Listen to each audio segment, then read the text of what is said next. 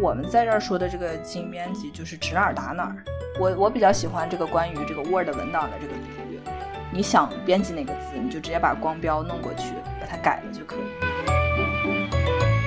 就是这个东西，它天生的长在你的免疫细胞表面，它不是为了专门接待 HIV 的，它不是为了 HIV 它的存在，它有别的自己的功能啊。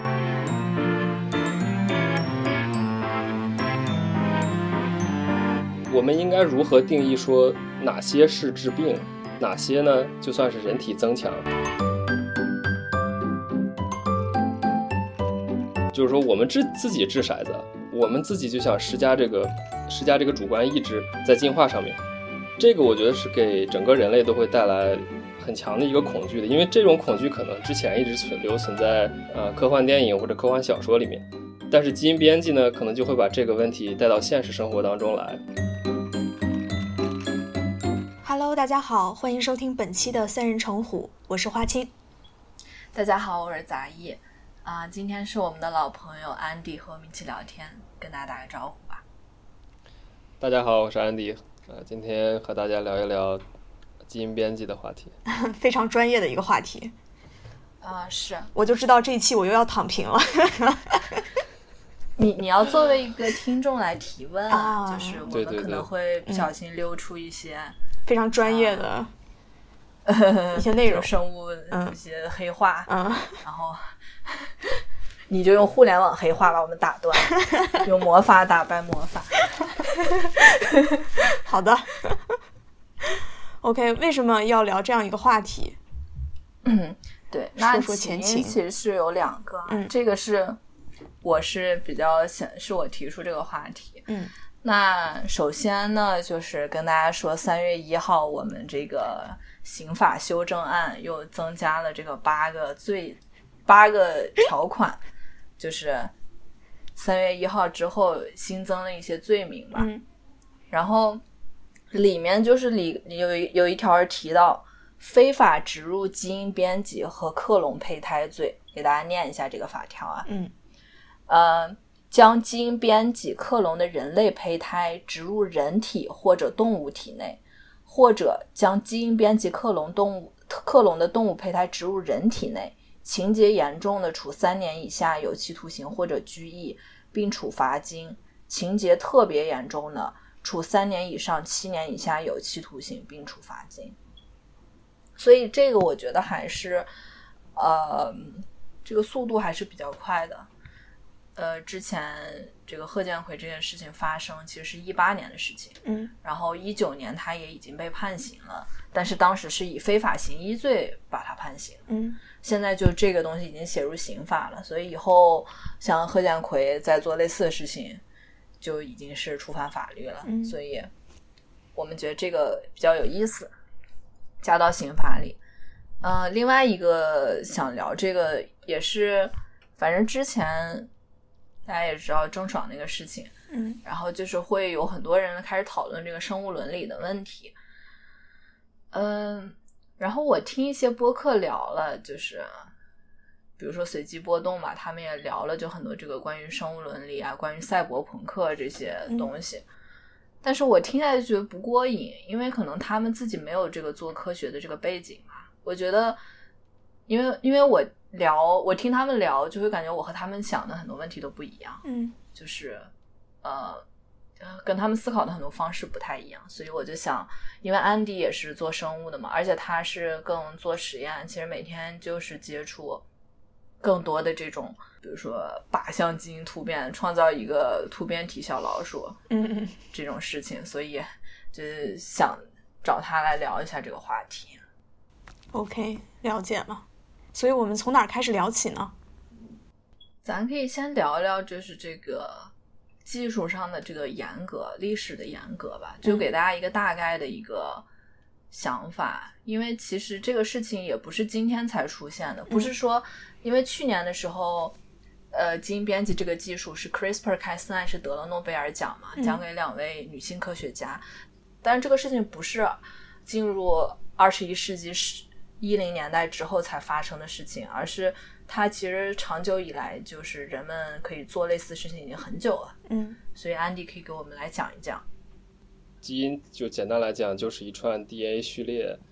这个序列呢，它是一串呃，就是遗传密码子。基因是决定了生物的性状，就是举个例子来讲，就是我们头发是什么颜色，呃，然后呢，眼睛的虹膜是什么颜色，身高是我们的就是人的身高是什么样子的，是单眼皮、双眼皮，这些都这些性状呢，都是由基因来决定的。大概上世纪就二十世纪八十年代开始以后呢，生物学出现了一些呃有革命性的技术，就是大家发现大家可以去去人为的操纵呃这些 DNA 序列，然后可以进行一些，就是如果用 Word 写文档的话，就可以进行一些一些复制、粘贴、剪切这样的这样的技术。嗯，这样的话来通过人为的手手段去克隆一些基因，然后或者去去操纵一些基因。所以，就像呃，就像杂一说的，这个基因编辑呢，是是自从有了呃，自从有了这个技术以后，大家都非常向往的一个事情。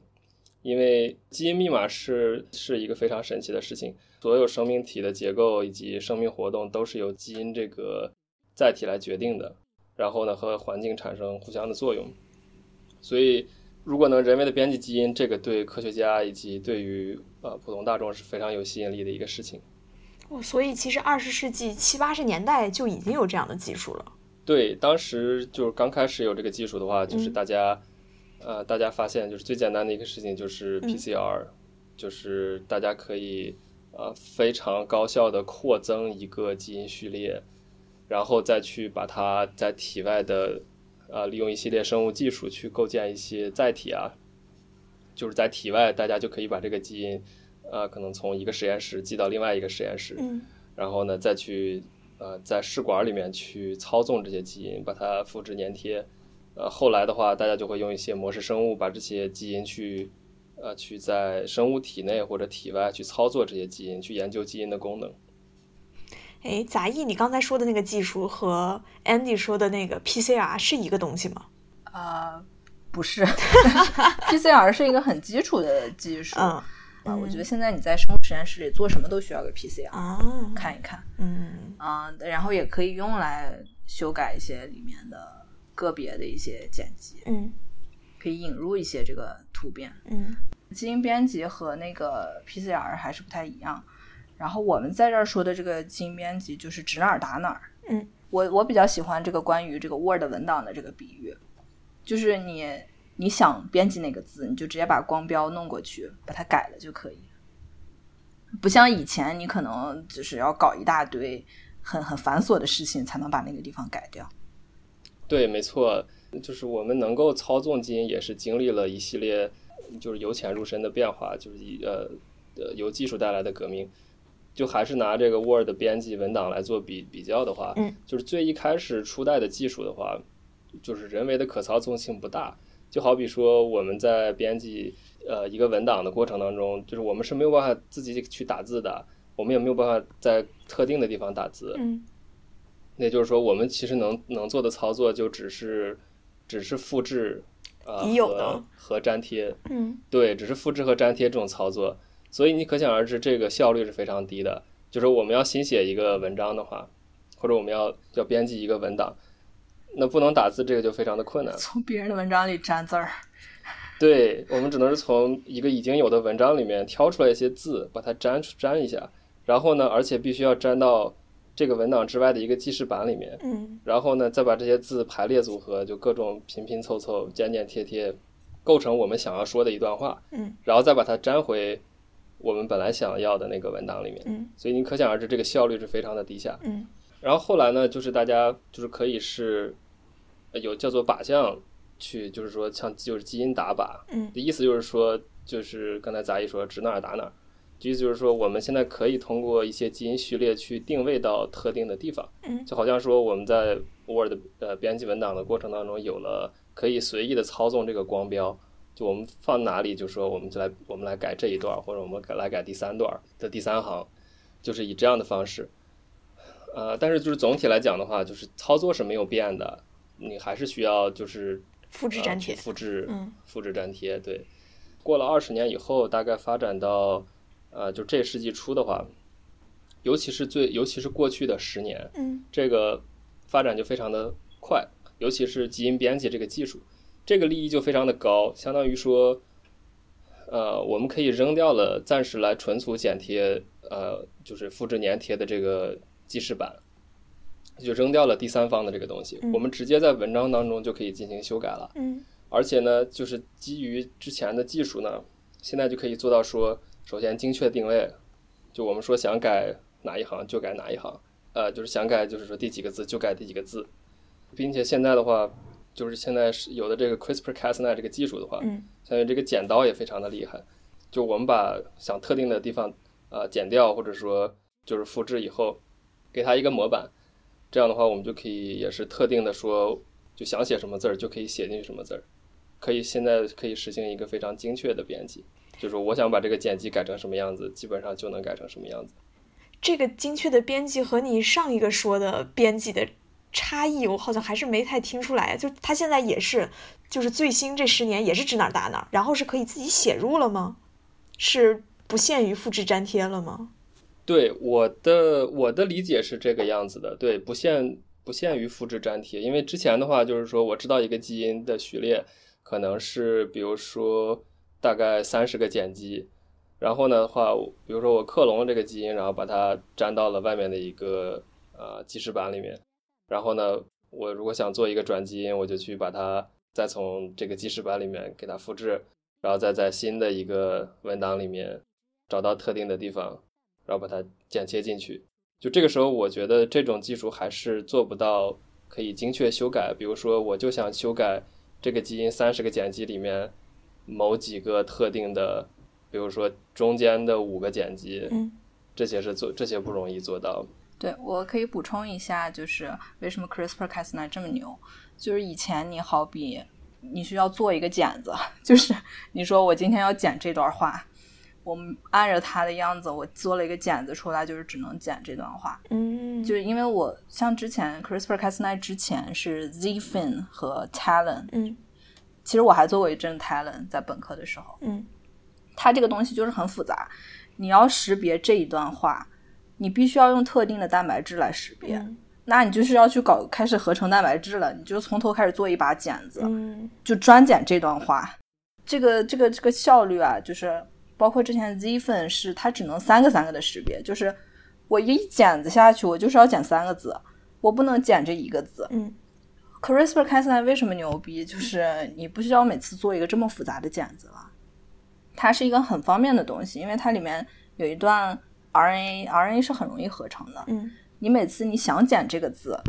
就是很快你把这个旁边的这些序列什么弄出来，弄一个 RNA，你这个把剪子的生产效率提高了大概好几个数量级，嗯，所以这就是 CRISPR-Cas9 最厉害的地方，嗯，对的，就是说。就是它相当于是把定位和剪给分开了，并且现在的剪刀是通用剪刀，嗯，就是你这一把剪刀就可以剪所有的东西，嗯，对，啊，并且现在才是我觉得真正意义上的指哪打哪。以前的指哪打哪指的是说你要做出合适的剪刀才可以指到那儿，嗯，对。但现在的话就是这个剪刀是通用的，同时你想指哪打哪的这个技术也是非常的高效和简单，所以就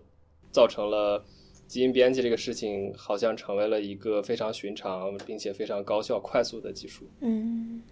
，OK，这个概念我大致是了解了。嗯嗯，这希望听众朋友们没有没有听的没有听的特别晕。没关系，听得晕的话可以直接进入下一趴。对，因为其实这个就是想告诉大家，这个这个东西是就是帮大家理解一下基因编辑这件事。但是其实我们也不是想讨论技术，今天我们还是想主要讨论一下。这个东西应用起来的话，会不会带来一些什么问题？嗯，因为现在就是有好多公司嘛，包括那两个获了诺贝尔奖的女科学家，她们有自己的公司。然后张峰，张峰是很重要的一个，把这个技术带到哺乳动物细胞里面，以至于可以现在用在人里面这么一个很重要的人物。他自己也有自己的公司，他们也开始做这个，想要治病嘛，想要在人类细胞里面编辑。那现在就有一个很严重的问题，就是。你怎么在人体里面实现这件事？以及你实现这件事的话，可想而知会带来一系列伦理问题。我们主要是想讨论这个。然后在讨论这个问题之前，我觉得我们还是首先要区分指哪儿打哪儿这件事情，编辑这个基因，你到底是在哪些细胞里编辑？因为大家知道，我们不是单细胞生物，嗯我们不和大肠杆菌一样，就是只有一个细胞，我们显然是由很多细胞组成的。那你到底编辑哪些细胞里的基因？就是你每一个细胞里都有一个细胞核，都有一套基因组。那你在编辑的时候，你你怎么进行操作？所以我们在这儿就是要区分一下几个概念，重要的就是这个生殖细胞和体细胞的区分，因为很多人担心说，比如说现在有一个人他得了一个病，然后我把这个基因给他改掉了，那他的孩子呢？他的孩子还会不会得这个病？这是大家最关心的问题。这个问题就是不一定，就是看你改改的细胞是哪个。如果你把他，你把这个人他的那个生殖细胞给改了，比如说这是一个女性，你把她卵细胞里面的基因给改了，那她的孩子这个基因也被改了。但是如果这这个这个这个女性她可能只是血液里面有一些问题，你单纯的改的是她血细胞里面的这些基因，她的卵细胞没有受到任何影响，那她的孩子仍然是携带着她原本的那套基因，就不会被发生任何改变。哎我觉得这个概念好像我们中学的时候有讲过，哎，啊，对的，是的，就是说大家中学上生物课的时候没有没有睡觉的话，应该还是 对，就我听起来觉得异常的亲切。对，就我跟大家也是呃，就是重新梳理一下这个，重新梳理一下这个概念，就是说，我每一个生命的个体都是起源于一个细胞的，嗯最一开始就是一个受精卵。然后呢，体细胞呢是说是我们每一个个体都是生而带来，死就带走，跟着我们自己一生的所有器官组织内的所有细胞的总和。体细胞是并不会遗传给我们的下一代的，所以就像杂一说的，在体细胞进行里面的进行的修改，也就不会遗传给下一代，就是死就带走的一种编辑。所以这种编辑呢，它的伦理是很清楚的，就嗯只是会编辑我这个个人。嗯所以医疗应用的，如果是在呃这个界限里面的话，就会相对成熟的比较快，也会比较好推广起来。嗯因为我们这种生物都是有性生殖嘛，所以说我们还有生殖细胞。生殖细胞的话是指带有单倍遗传物质的，来自父母的生殖细胞就是精子和卵子结合形成受精卵来产生下一代。所以呢，生殖细胞是可遗传的。如果说在生殖细胞进行基因编辑，就会留下下一代，有一定的概率就会如此往复，无穷尽也。所以说，这种如果编辑生殖细胞的技术应用起来的话，就有可能会产生超出一代人的深远影响，所以就会产生更大的伦理困境。对的，呃，我觉得这个概念极其重要，是因为嗯我发现大家在讨论基因编辑的时候，似乎默认这个东西就是会传递给下一代的，会代代相传的一个东西。所以我是想说，其实现在生殖细胞编辑基本上是被卡在这个门槛之外的。基本上你现在看到所有想要进入这个呃临床实验的这些东西，没有一个是敢往这边走一步的。嗯因为这个东西影响太大了。相当于如果你改这个生殖细胞的话，你是要改的是这个人的子子孙孙，他们还未出生的时候，你没有获得他们的同意啊，他们同没同意？他们没同意把自己的基因改掉，你就把他们基因改掉了。那这个这个相当于他们没有同意的状况下，你做了这个实验，基本上是不被接受的。我们现在所讨论的所有可能性的这种临床的治疗，基本都只讨论体细胞。还还有就是，呃，最近这几年也出来一个是 RNA 编辑，嗯就是大家可能知道，如果还记得中心法则的话，就是我们的这个 DNA 相当于是我们的这个基因的蓝图嘛，嗯它要先变成 RNA，然后再变成蛋白质。嗯很多人现在就想着，你既然不想改这个 DNA，呃，因为 DNA 可能会伴随着你嘛，即便你在体细胞里改了，它也是陪着你一辈子。嗯那我就改 RNA 好了，就是把中间这个介质给它改掉。嗯我改掉这个介质，蛋白质也会变，因为蛋白质是最后发生功能的那个东西。嗯蛋白质也变了，你的病也好了，但是你自己你本身的遗传物质就没有发生任何改变。嗯这个就是在伦理上可能就又退了一步，就是更更容易被人接受。嗯那现在就是又出来 CRISPR-Cas9，它有很多家族嘛，它现在又分出一些新的家族，它是可以专门就是改这个 RNA 的，嗯所以这个也是一个大的方向。嗯，所以相当于就是生殖细胞编辑、体细胞编辑、RNA 编辑，它的就是它那个改的层是越来越越上面的，而不是呃，对对，看你怎么分高上面和下面，就是、呃、sorry，对，就是生殖细胞是最基础的嘛，然后上面一层是体细胞，然后再上面一层 RNA。生物的说法一般是颠倒的说，就是说呃 DNA 是最上面，对，然后呢这个是最基础的东西，就是说呃挺奇怪的，确实最基础的东西我们是说这是最嗯呃最上面的，然后呢下一步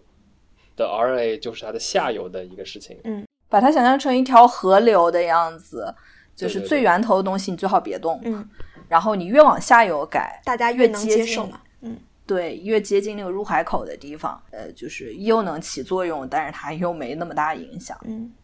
对，就好比说你把呃，如果把喜马拉雅山顶上最顶上的一个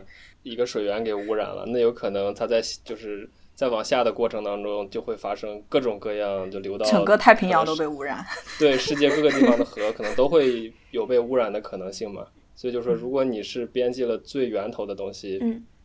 就会产生更大的问题，更大的不确定性。但你如果编辑的是相对下游的问题，下游的一个呃一个区域，那可能说对你的可控制的程度就会高一些。如果出了问题，就也是可以影响的范围相对较小。嗯，对。对对对，是一个局部的影响，相对。对，然后这几年呢，就是其实是已经开始有这些药物开始进入比较初阶的这个临床实验。嗯，然后咱们其实可以讨论一下这个基因编辑的这个界限在哪儿，因为其实初衷是好的，就是要治病救人，但是总害怕有人把它用来做一些别的事情。就好比 大家发科发发明外科手术，你最初的目的是，比如说有人骨折了，你帮他接个骨头，嗯，但是后面就会有人发展出来，开始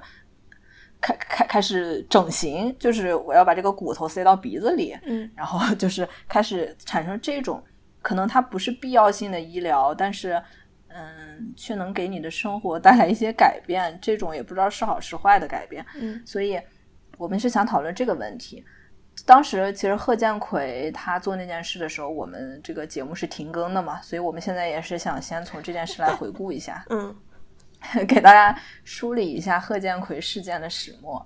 这个我昨天又稍微回顾了一下，所以我现在记忆还是比较深刻。嗯，就是二零一八年底的时候，呃，应该是在会议上面，贺建奎突然就是宣布自己成功用基因编辑了一对双胞胎。嗯。叫露露和娜娜，哎，当时我和安迪应该还有几个小伙伴，当时还围观他那个开会的那个样子，就是看他做报告。我还看了呢，出圈了。出圈 对，本来不是他是前一天放出这个消息吧，第二天那个会议就赶紧就此给他组织了一个那个人山人海什么 讨论会，反正就是对，先让他做报告，然后开了一个讨论会，就是有两个。嗯，那个人还在那采访他，然后还有好多人上来问问题。嗯，因为大家都非常震惊，没有人知道竟然你可以在婴儿里面做这件事。呃，然后贺建奎就讲自己原来是在深圳的这个医院里面，他招募了这个他他他是要想抵抗这个艾滋病，对，他是想抵抗这个艾滋病，那他就去招募了一些这样的夫妇。其中都是父亲有这个艾滋病，但是妻子是健康的这个夫妻，因为有很多这些可能患有艾滋病的人，他们就是害怕自己会把自己的这个病毒 HIV 病毒传给孩子，不敢和孩子有很亲密的接触，但是他就希望能够通过用这个手段来呃帮助这些夫妻可以和自己的孩子亲密相处，让他们的孩子最好是对 HIV 这个事情免疫。嗯。首先，这个事情就 HIV 阻隔的方法非常多的，你你不需要通过基因编辑。咱们先把这个书放在这儿。那他就是准备做这么件事儿，然后呢，他就是突变了一个基因叫 CCR 五。CCR 五这个基因是他最开始应该是通过一些欧洲的一些数据库，人们就发现有一些北欧人先天就携带着这样的突变。然后携带这个突变以后，因为 CCR5 这个基因，它主要是在免疫细胞表面的一个蛋白质。哎，HIV 这个病毒要进入你的免疫细胞的时候，它就是通过这个 CCR5 这个基因进入的免疫细胞。所以，如果你把这个蛋白质给它毁掉的话，HIV 病毒就没有办法进入你的免疫细胞了。所以，他就造了这么一个突变在露露和娜娜身上。嗯，我还专门去查了一下，它这个突变到底是怎么突变的。因为之前我们说的这个欧洲人携带这种天然突变，它是一个，它叫 Delta 三十二。这个 Delta 的意思就是减掉了三十二个碱基。嗯，三十二为什么很重要呢？三十二不是三的倍数。如果大家还记得这个生物课的话，每三个碱基哦，能够编码一个蛋白质。哦，对，也是一个密码词。回忆起来了，三十二不是三的倍数，那么就会造成移移位，就是在你删删掉三十二个之后，它后面所有的它都乱了，相当于，因为本来是一个框框，你想象那个框框它突然被移了个位置，嗯，就会造成这个蛋白质整个功能就会有很大的影响。贺建奎造的这两个东西，它不是德尔塔三十二，嗯，它跟这个天然人类基因库里这种突变是不一样的。呃，露露的那个突变是一个是加了一个碱基，一个是减了一个减了四个碱基。因为大家知道我们每个基因都有两个拷贝嘛，所以我们现在都谈论的是两个不同的突变，而且这是不一样的，因为你是两份儿嘛，所以你两份儿要分别用剪子去剪，那你剪的时候可能会有一些不一样。露露就是一个是正一，一个是负四，娜娜是负十五，还有另外一个是没变。那娜娜这个你就很、嗯很奇怪了，你减了五十五个碱基，相当于是减掉五个氨基酸，嗯减掉五个氨基酸也没有发生移码。那这五个氨基酸它到底功能强不强？有很多情况下，其实你发生这种五个氨基酸这种改变，其实不会对蛋白质的功能有任何影响。所以娜娜这个小孩身上，其实在我看来更加存疑，因为她其实她的基因没有很明确的被改变。说实话，他还携带着一份正常的，而且他另外一他一份是减十五个碱基，另外一份是正常。那这个正常的很有可能就能够表达足够的这个 CCR5 五正常的基因，能够足够的让这个小孩正常的成长。所以娜娜在我看来是基本没有被改变吧。嗯后面报道说还有第三个婴儿，但是当时没有任何没有任何关于他的数据，所以咱也不知道这第三个婴儿到底是什么情况。嗯最后因为贺建奎对这些婴儿做的事情，他在二零一九年底，也就是这件事发生一年之后，以非法行医罪获获刑三年。嗯，我插一句啊，所以他这个编辑就是对他招募的几组夫妇的生殖细胞做了编辑吗？还是对受精卵做了编辑？我理解它应该是受精卵已经发育到一定程度，比如说十六个细胞、三十二个细胞，就是它已经是有一些细胞数了。它应该不是在，呃，这个我还是这个细节我其实不太清楚，这个这个我我还是别说了，哦，因为这个东西，嗯呃，你把这个东西打进去以后，它是需要一定时间的。嗯就是你可能最开始是打到受精卵里了，嗯但是这个剪子它要变成一把剪子，它需要一定的时间。嗯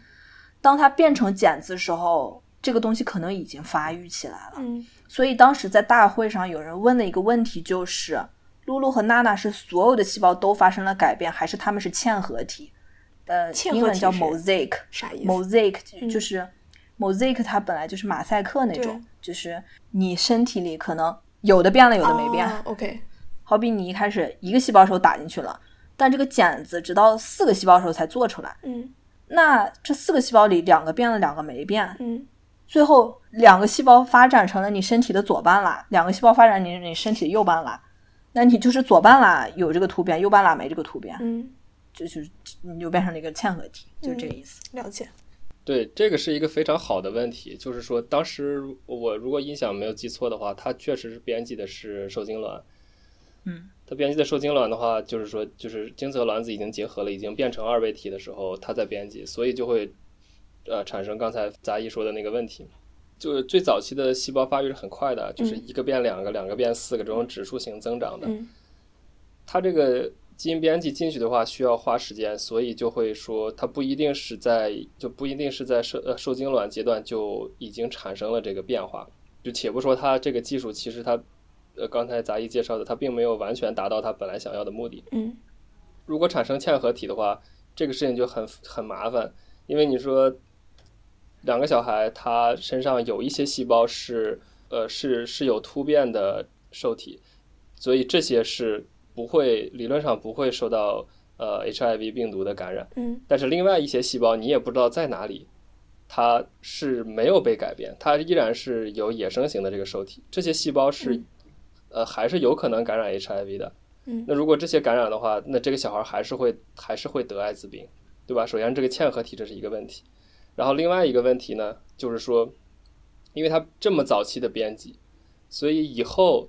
这个当露露和娜娜成长起来以后，他们再产生的生殖细胞，嗯，是否来源于这些已经被编辑过的细胞，嗯这是未知的。所以有一种可能性就是，他们以后再产生的生殖细胞，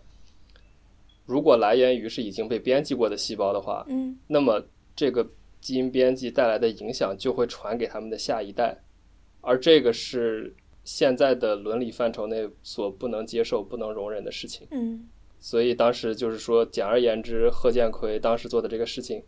就是他在错误的时间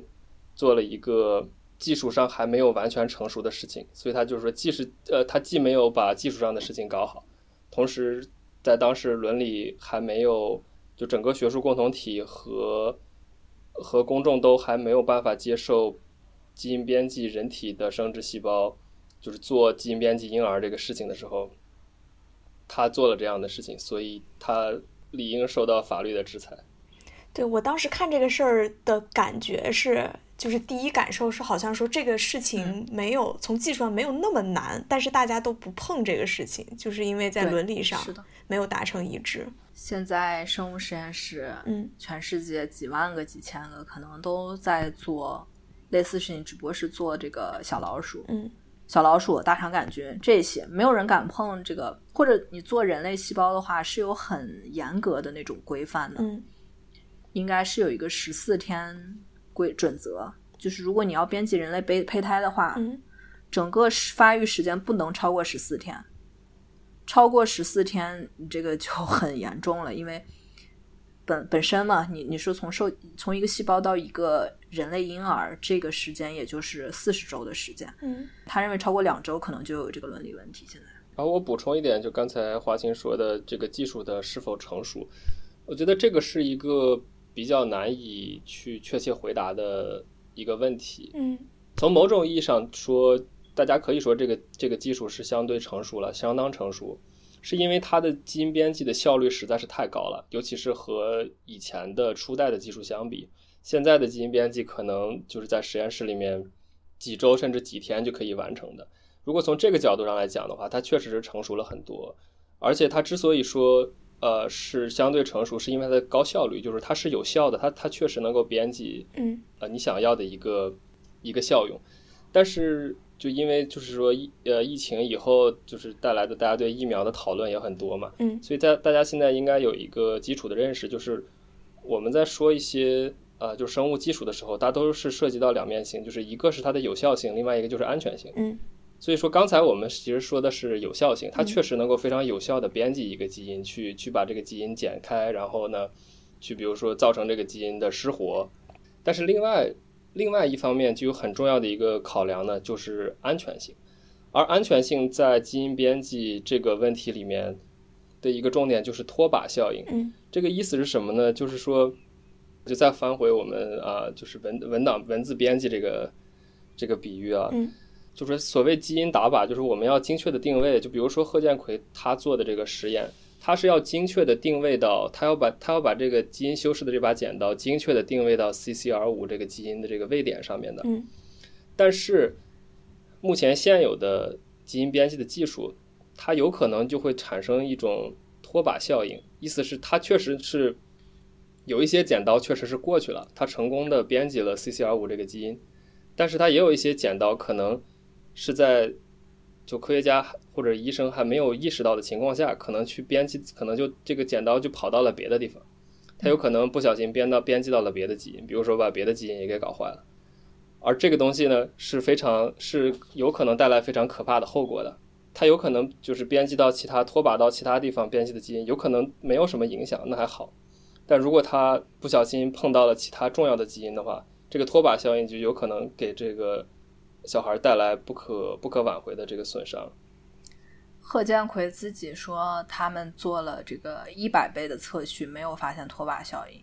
这个我很怀疑。他用的这个参照的这个基因组啊，是一个人类基因组是每个人的基因组其实都不太一样。嗯你你必须其实应该和露露和娜娜的这个父母的基因组要对比，而人其实在这个过程中有很多有很多突变是自发产生的，有一些可能是你拖把带来的。你如何区分这种事情？其实在我看来，他说没有任何拖把，我这个我不相信的。我觉得是一定是有这些拖把，只不过你可能没有测到，或者是嗯。哎，插个题外话，贺建奎为什么敢冒天下之大不韪去做这个事儿呢？他想青史留名吧？我觉得。对，我觉得这个东西我们也是都是，因为我们也不在事件其中，就很难揣测他们当时的真实的心理。但是可想而知的就是，这也是基因编辑的，就是带来巨大的一个争议和问题，就是因为它潜在的功能实在是太强大了，就诱惑太大，就是对诱惑是非常大的。也就是刚才杂一说的，呃，如果他想青史留名，就确实是想搞个大新闻。就如果说这件事情他做成了，就是确实是，那他这就是人类历史上首例编辑了的，呃，基因婴儿，这可能是里程碑式里程碑式的时间。但是他确实就还是说刚才说的，他技术上没有搞好，同时呢，伦理上也没有搞好。嗯，所以他想搞一个大新闻，但其实是就是做了一个非常糟糕的事情。而且当时这个事情肯定和呃也不只是他自己，就是他是在美国接受的科学训练。所以呢，他在美国，他博士和博士后的导师都和这个事情有一些关系。当然说，东窗事发之后，大家肯定都想撇清关系，谁也不想跟着他这个船一起沉下去，所以大家都是在彻底想想着撇清关系。但是你说他当时提出这个想法，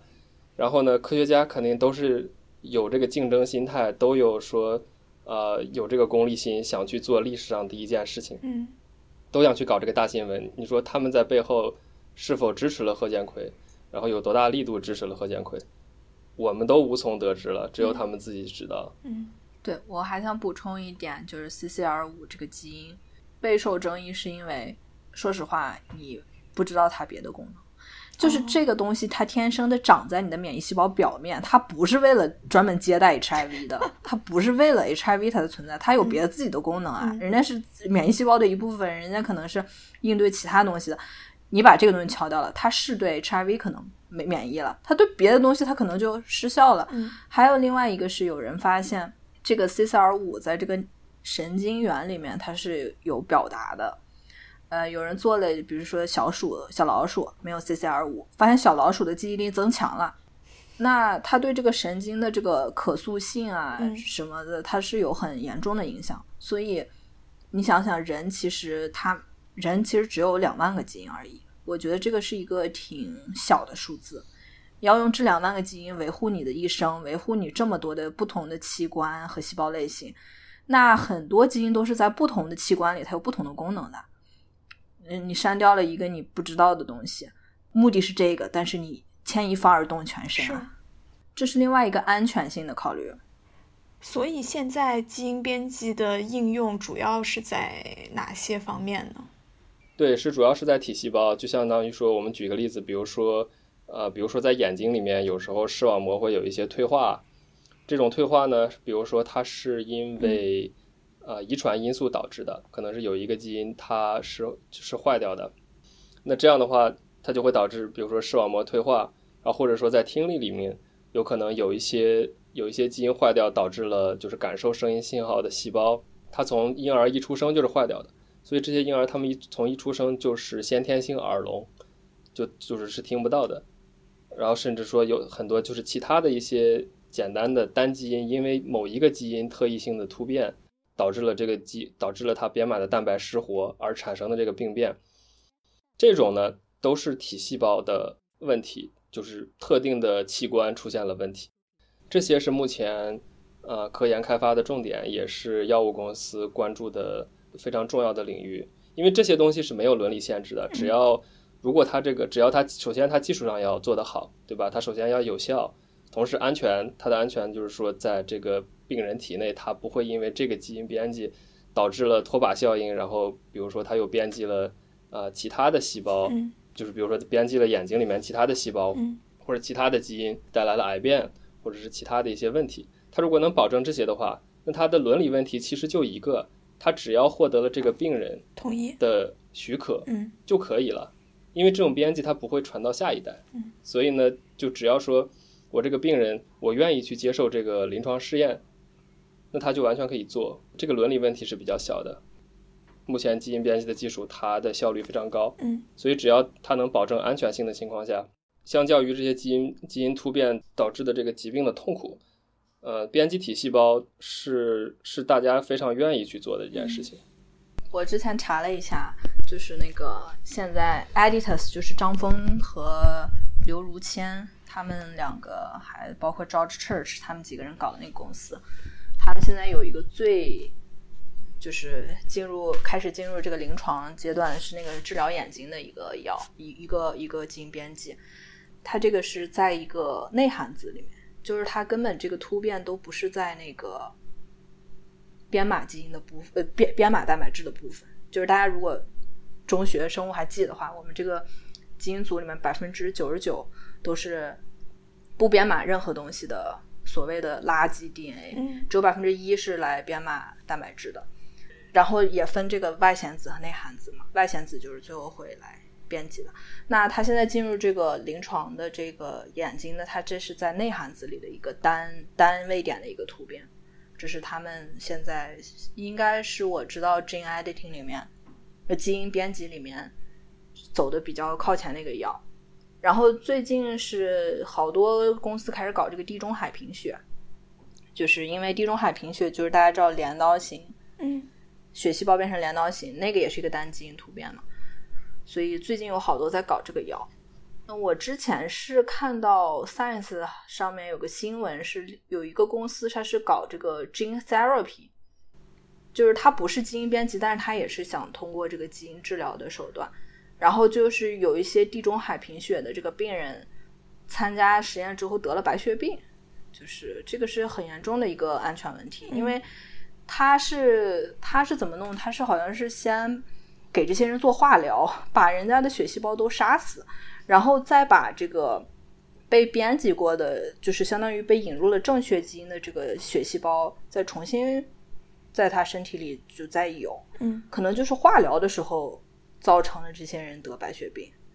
反正这个好像是前前一阵儿的一个新闻，那个公司叫 Blue Bird Blue Bio Bird，大家可以查一下。应该是这个这个事情是是分两步的。最一开始呢，他们是为了这样，所以就是说，他先把人体里面的他的一些就是免疫细胞拿出来，然后他编他在体外编辑了一些细胞，再把这些细胞输回人体的体内，所以这个是最没有问题的，最没有伦理问题的。但是后来发现这个其实是呃效率效率很差的，因为这个细胞都是有寿命的，你把已经编辑好的细胞放回去，但这个细胞死掉以后就没有没有效用了。所以后来呢，大家就呃就发展到下一步，就是说他先把人体内的就是坏掉的这些免疫细胞呃都杀掉，然后呢，他去在里面编辑，他编辑他去编辑造血干细胞，就是说我们刚才讨论，它去编辑一个上游的细胞，这些上游的细胞将来会分化成造血干细胞，嗯。他去编由上它去编辑上游的细胞，这样的话，它编辑好了的造血干细胞就会分化出来编辑好了的白细胞这些免疫细胞，胞，对，对，但是这个过程当中呢，可能就会产生一些不知道是拖把效应也好，还是说它在就是真正临床试验呃治疗当中产生的一些其他的负面效果也好，可能就会产生癌变，就比如造成白血病。而这种东西是是对于就是基因编辑或者基因疗法的一个非常严重的非常严重的后果，就每次会因为说死掉了一个病人，呃，这个基因疗法就会被呃相当于被泼了一盆冷水嘛，就大家好像这个热情也就会消减灭一点，因为大家会觉得这个事情不安全了。但是整体整体上来讲，这个技术还是在不断的进步的，而且大家每次都会从这些呃这个悲剧的案例里面去学到一些新的东西，去不断的提高自己的技术。我觉得咱们这次这个聊的还是比较硬核的，好多这个技术的东西。我觉得接下来咱们可以开开脑洞嘛，嗯就是讲讲大家都比较关心这种伦理问题，比如说，呃，大家可以理解是要治病这件事，但是很多人就说啊，你们这些富人以后就要筛选聪明的孩子、漂亮的孩子，就要开始搞这些了，这个这个东西好危险呀，就是这个是大家比较害怕的。对，这是非常，我觉得这是非常非常呃重要的一个考量。这也是基因面，这也是基因编辑面临的一个非常严重的伦理的问题。人生而平等 啊！对对对对对，就会产生，这都是，这就可能是，这是生物医学之外的，可能就是社会学、人类学的范畴。啊，这个就相当于破圈儿，破圈儿非常的，呃，非常的显著，就已经不是，就已经不是科学家可能能左右，或者说只有科学家能够控制的事情了。所以，就像我们刚才在讨论基因编辑是分体细胞和生殖细胞这样分类讨论一样，就是在讨论这种伦理问题的时候，或者道德问题的时候，我们也是需要分类讨论一下的。就比如说，我们之刚才讨论的都是都是治病，这个我觉得大家都是有共识的，不管是呃生物学家、医学家，还是普通大众，大家都是都是向好的、向善的，因为这些疾病，比如说白血病、艾滋病。呃，或者一些其他的遗传疾病，这些东西都是给人类造成非常大的痛苦的，所以大家是有共识的，都是想消灭这种疾病。如果说基因编辑能够帮助大家达到这个目的的话，那大家都是愿意接受的。但是呢，这个地方就有一条红线，是大家要非常的谨慎，就所有的所有人都要非常谨慎，是一定不能跨过去的。也就是说，我们应该如何定义说哪些是治病，哪些呢就算是人体增强？就人体增强的意思呢，就是就是可能这就是一个比较危险的话题。比如说，我想让我的小孩以后长得更高，或者说跑得更快，或者更加有肌肉，呃，甚至说，呃，以后如果科科技进步了，发现说，呃，比如说哪些基因能够提高智商，我就编辑一些基因，让我家小孩以后更聪明，对吧？那就赢在起跑线上。就这种东西就是比较可怕的。还有一些，还有一些我们呃，就是所谓的性状。这种东西是很难去界定的，比如说我们是太胖、太瘦，这种东西是说它是病，它是一个疾病吗？可能说确实，如果是呃，就是特别胖，说肥胖的话，那可能它确实是，嗯，对，它可能确实是一种嗯不太好的疾病，因为它会带来很多的呃其他的并发症，比如说高血压、高血脂，这个确实是会危危害人类健康。但是说这个这个界限在哪里，应该如何去画？这就是一个非常需要所有人去考虑的一个问题，甚至说，比如说秃顶这种东西算是一个疾病吗？还是说它只是一个呃，还是说它只是一个人类对于审美的考量？比如说我们这种博士读完了以后，那大家都是有点秃嘛，那肯定说，我确实是也想，比如说编辑一个基因，然后就对对基因植发，然后就多搞一点头发回来。但你说这种东西。它算是人体增强呢，还是说它确实是治愈了我一个啊心病，对吧？这个东西确实是不好说。甚至说再说远一点，比如说肤色，当然这个就是扯的就更远了。你说对于一些不怀好意的人，他们肯定觉得说不同的肤色可能代表了人的不同的就是贵贱之有贵贱之分啊。你说黑色是就不不太好，或者说黄色不太好，或者说白色不太好，或者说褐色不太好，那这种东西。它又该如何界定呢？如果说有些基因它能够就是能够决定人的肤色的话，那这种东西应该是被允许编辑还是不允许编辑？所以这些都是就是是非常非常重要的问题。然后这个时候我就想呃提一个故事，就是呃就前几年有一个叫生物黑客的这种这种东西出现，就是就因就是也是因为就是 CRISPR-Cas9 这个技术出来以后，因为它实在是太高效太简单了。哪怕不在实验室里面，他只要有这些合适的试剂，他完全可以自己去做。所以呢，这就有一个出现了一个狂人，他姓叫叫 Zaner，他就就是自己在 Facebook 上面，他就呃给大家做实验，他就说他想他将来的理想就是让所有人都能够随便编辑自己的基因，所以他就自己给大家做实验，他就搞来了一个基因，说这个基因能够增强啊增强肌肉，而且这个东西是。确实是大家都很都知道的，因为哦，好像是发了发了 Nature Science 是吗？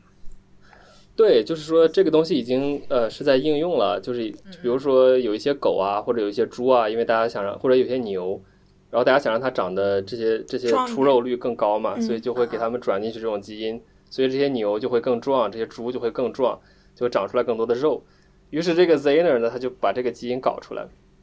他就给大家直播。就当场直播说，编辑自己的肌肉长肌肉，他就把这个啊长肌肉的这个基因打到了自己的胳膊的肱二头肌里面。他说：“我给大家表演一段，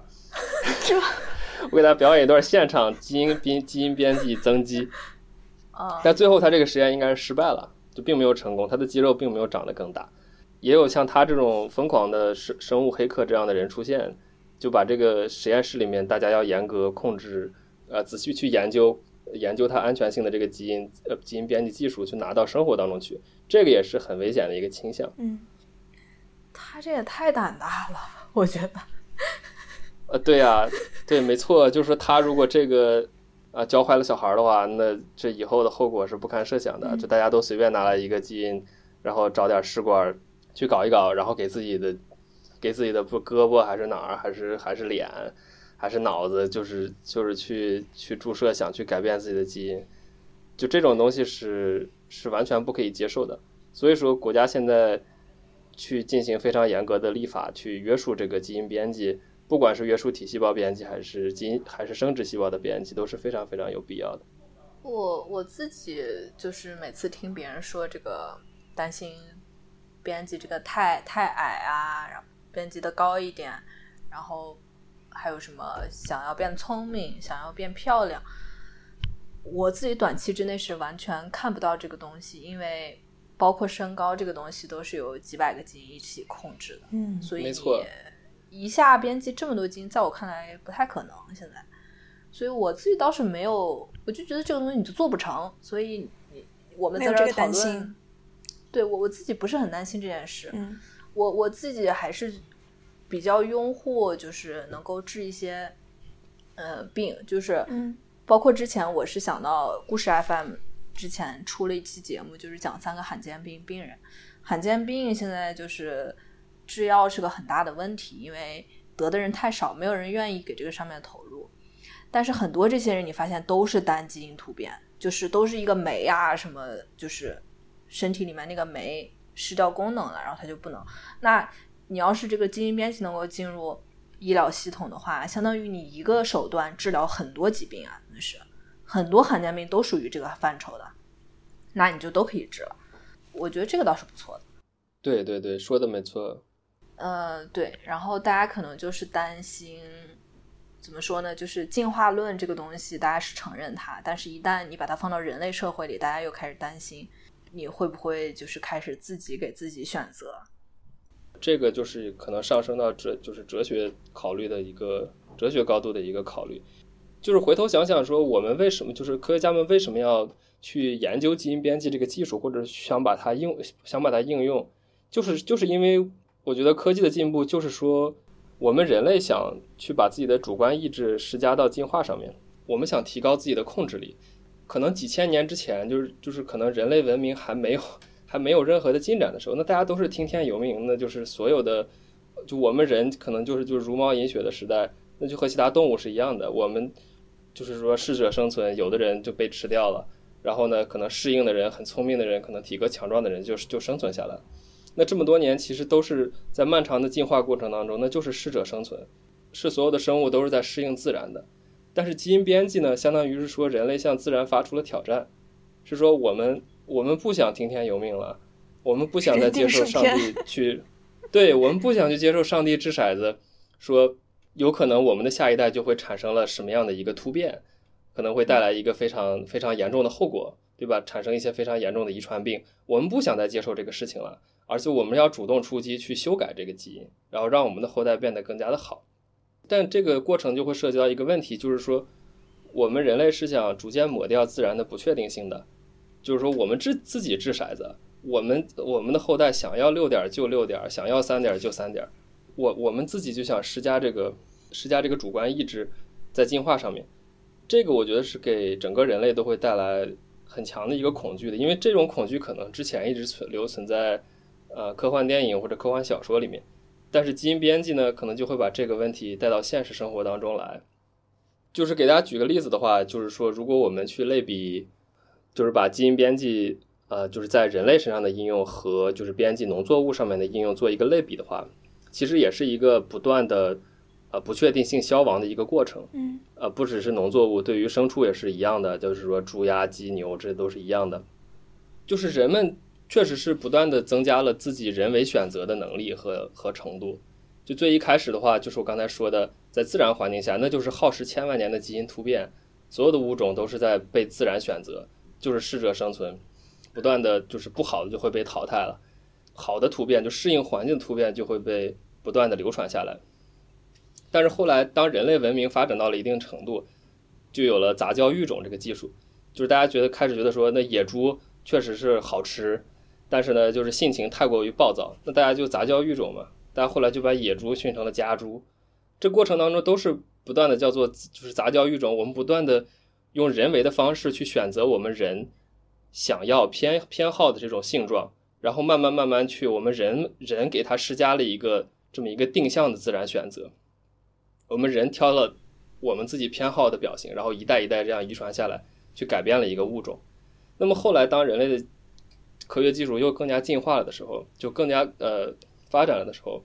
我们甚至能够去人为的去呃加速进行大规模的去主主动去诱导基因突变。你就比如说我们在实验室里面用的各种模式生物，比如说我们开始要去找一个某一个基因的话。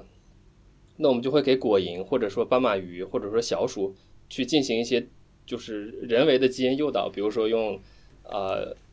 用紫外光去照射，或者去给他们吃一些化学诱变剂，这样的话就主动给他们产生成千上万的突变，然后再去筛选它们就是不同的性状，以此来研究就是不同基因的功能。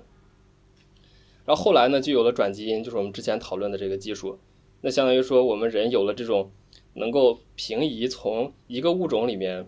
把它某一个基因平移到另外一个物种里面的能力，就比如说最近几年，呃，美国刚刚批准的一个转基因三文鱼，它就是这么一个技术。它相当于说，我们普就是普通我们吃的三文鱼长得非常慢，而且呢，就是也不太好，呃，也不太好捕捞，这种是野生的。所以说，那人们还想吃更多的三文鱼怎么办呢？那我们就说我们去呃人工养殖。那这样的话，就转基因技术就帮了大忙，把另外一种鱼的一个生长激素加了另外一种海洋生物的一个就 promoter，就是一个基因序列，转到了野生型的这个三文鱼里面。所以这样导致的一个后果就是说，我们人为的给它施加了这个作用，这个转基因三文鱼就长得又快，长得又壮，所以产量就增加了很多。这样的话，还是为人类自己服务嘛？我们用转基因的技术。那么基因编辑就是现在甚至未来能够改变物种本来基因，呃，不管是激活某个基因还是抑制某个基因的决定性技术，而且因为它是更高效、更快速的，基因编辑技术会给几十年、几百年来就想做的这个改变，就是说，呃，自然进化会会带来什么样的效果？这个是就我觉得大家都应该仔细思考的一个问题。我关于这个问题我还挺多想说的，因为我自己其实做进化，呃，在在我我做博士的时候，其实做了很多就是跟进化相关的东西。我我觉得这个里面的核心矛盾就是在于人们接受这个东西自然发生，却不接受这个东西人为被改变。比如说这个东西是自然而然，比如说你在那儿晒太阳，然后啪那个紫外线把你 DNA 打断了，然后你产生了一个突变，这个可以，人们就觉得这个是。自然的 natural 就是可以这样，对自然的都是好的嘛。对你，然后你你自己像那个什么那个那个黑客，往自己肌肉里扎了一个，他可能产生就是我们假设这两种情况啊，一个是这个人扎了一针产生了一个突变，一个是这个人晒太阳的时候产生了一个突变，这两个突变完全一模一样。我不知道你们对这两个怎么看？就你们会觉得这两个东西是一样的吗？还是你们也觉得这个东西不一样？我觉得，如果你真是能够从科学的角度说证明了，就是去通过测序的角度啊，就是对我就是证明方法去证明完全一样。对所有这些，那确实是我觉得我我可以接受这个处理是一样的。就如果说呃没有产生其他的突变的话，那这就是一样的，只不过它产生的途径是不一样的。那一个就是所谓就打引号的自然导致的，一个是我人打引号，这不是打引号，就是人为导致的，就我自己给自己打了一针。我觉得最后产生的客观效果是一样的。所以花青，你觉得呢？嗯，我也是这么认为的呀。你也你也觉得？嗯，就是不管它来源是什么，是啊，只要你能够证明。嗯，所以我就觉得，就就是在我比如说，我看到有人问，就是露露和娜娜他们的基因如果流入人类基因库的话，会不会污染人类基因库这个问题？在我看来，虽然他们是被人为编辑的这个基因，但是在我看来，你自然情况下也是有很多孩子可能会天然携带有这些突变的，就是不存在污染这一说，因为人永远在变化，你的基因库不存在干净和污染这一说。那既然和露露和娜娜，呃，他们成功的被生出来了，证明他们其实没有很大的问题。说实话，因为你四十周的这个发育过程是一个很强的筛选，如果有很严重的突变。一般孩子都会夭折的，大家也知道，就是一般来说，你可能就是有很多人去做孕检啊，发现里面有一些严重的基因突变，很严重的都会就是不不会能长到出生的，嗯，就是只是那种很很小很小的那种问题，可能可能会被带下来。那那如果说露露和娜娜，他们可能平均而言比一般人平均水平可能多带有几个对自己生活不利的基因。这在我看来和他们自然而然发生的这些突变，在我看来没有本质上的区别。说实话，就是所以，我对于大家担心这种，就是其实在我看来，这种担心似乎是，反正我是没有这种担心。在我看来，人一代代这样传下去，你本身就会产生很多突变，而且你是未知的。你现在这种人为只不过是带入了一种确定性，就是你知道这个东西是在哪儿改变的。对，是的。就是我们现在说这个，我们现在说这个，绝对不是说是支持或者赞同贺建奎就当时做基因编辑婴儿这个事情，这个是绝对是反对他，绝对非法的，应该应该强烈强烈反对他，绝对应该去坐牢的事情。嗯，就我们现在说这个，就刚才提到的这一点呢，只不过就是想跟大家说，因为进化的本质就是遗传和突变，对吧？就是遗传的意思呢，就是说我们生殖细胞从父母就会传给孩子。它是有这个遗传物质，给了我们一个基因蓝图，就以后我们会长成这样，大概是有一个框架的，对吧？这是遗传，这是遗传。那突变呢？这个东西本身就是它一定是会发生的，自然情况下也会发生的，只不过它可能耗时更长。就是细胞在每一次在分裂、在复制的时候，它都会发生或多或少的突变，只不过就是它是不是会造成基因失活，或者呃，或者说造成了就变成就基因变成了呃另外一个功能，这个事情是不确定的。突变永远是会存在的，这个也是是会发生的。那也就是说，就是说我们想人为去就是基因编辑、基因修饰，去不管是编辑体细胞也好，编辑生殖细胞也好，这个东西也是它本质上也是去做了一个突变而已。我我我想补充一下，刚刚我说露露和娜娜，我讨论，我想讨论是我们对于露露和娜娜的态度。我是基于这件事已经发生的情况下，如果我生活中遇到了露露和娜娜。我不会觉得他们有任何和别人不一样的地方，我不会觉得他们是超人或者是地狱人。呃，贺建奎当时做这件事是错的，因为他没有经过露露和娜娜的同意，这个是本质上的一个错误。但是我是基于他现在已经做了这件事，那我觉得我对于露露和娜娜态度就是，我觉得他和普通人没有任何区别。对的，一个止损的考量。对，从通过我从一个进化，就是我有一几年进化这样的积累知识的这个情况下。我的眼睛看露露和娜娜，我觉得他们和其他任何人类没有任何区别。嗯，我觉得好像最后这个人类这个感觉好像是要走向一种自我预言的一种，就是有一种说法像是自我预言，就是你可以人类好像是第一个生命可以自己改变自己的基因，然后向着自己想要的方向去发展。这似乎看起来是一种比较可怕的一种现象。但是我，呃，我自己的观点是，我们可能做的改变只是就是锦上添花而已，就是你永远不可能彻底的改变你这个物种的很多本质，因为因为我们是三十亿年进化的产物，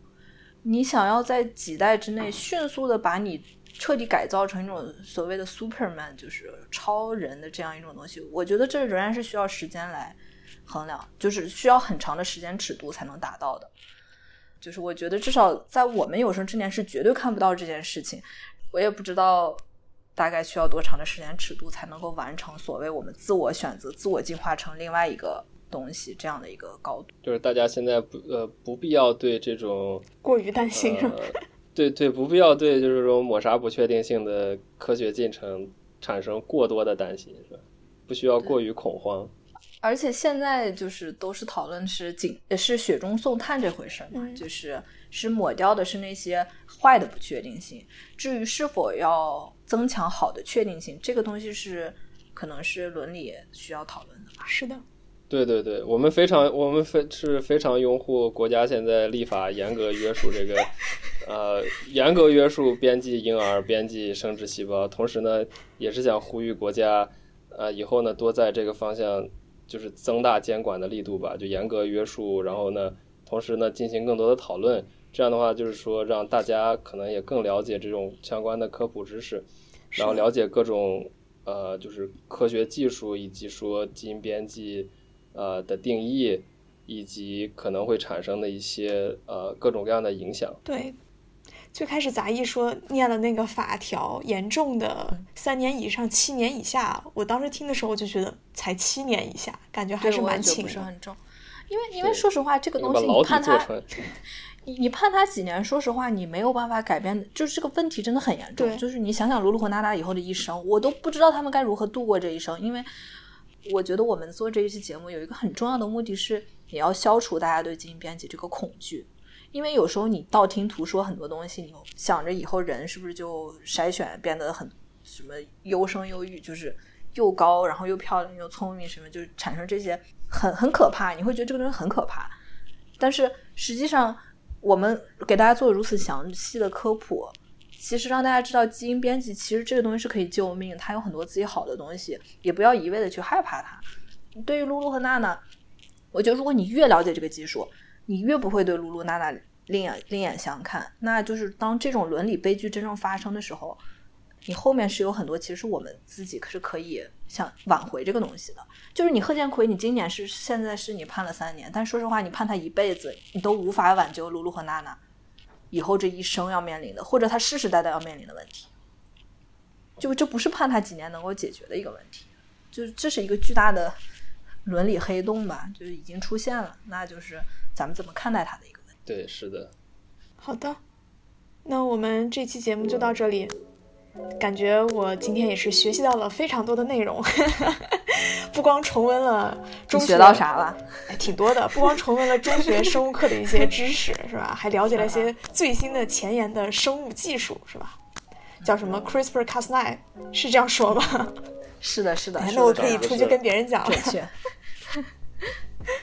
好的，那也感谢 Andy 又花了这么长时间跟我们聊这个话题。好嘞感谢大家。嗯，也谢谢大家的收听。如果喜欢我们的节目，也欢迎订阅三人成虎 FM 的公众号还有微博账号。对，好的，嗯，谢谢大家，就这样了，拜拜。拜拜拜。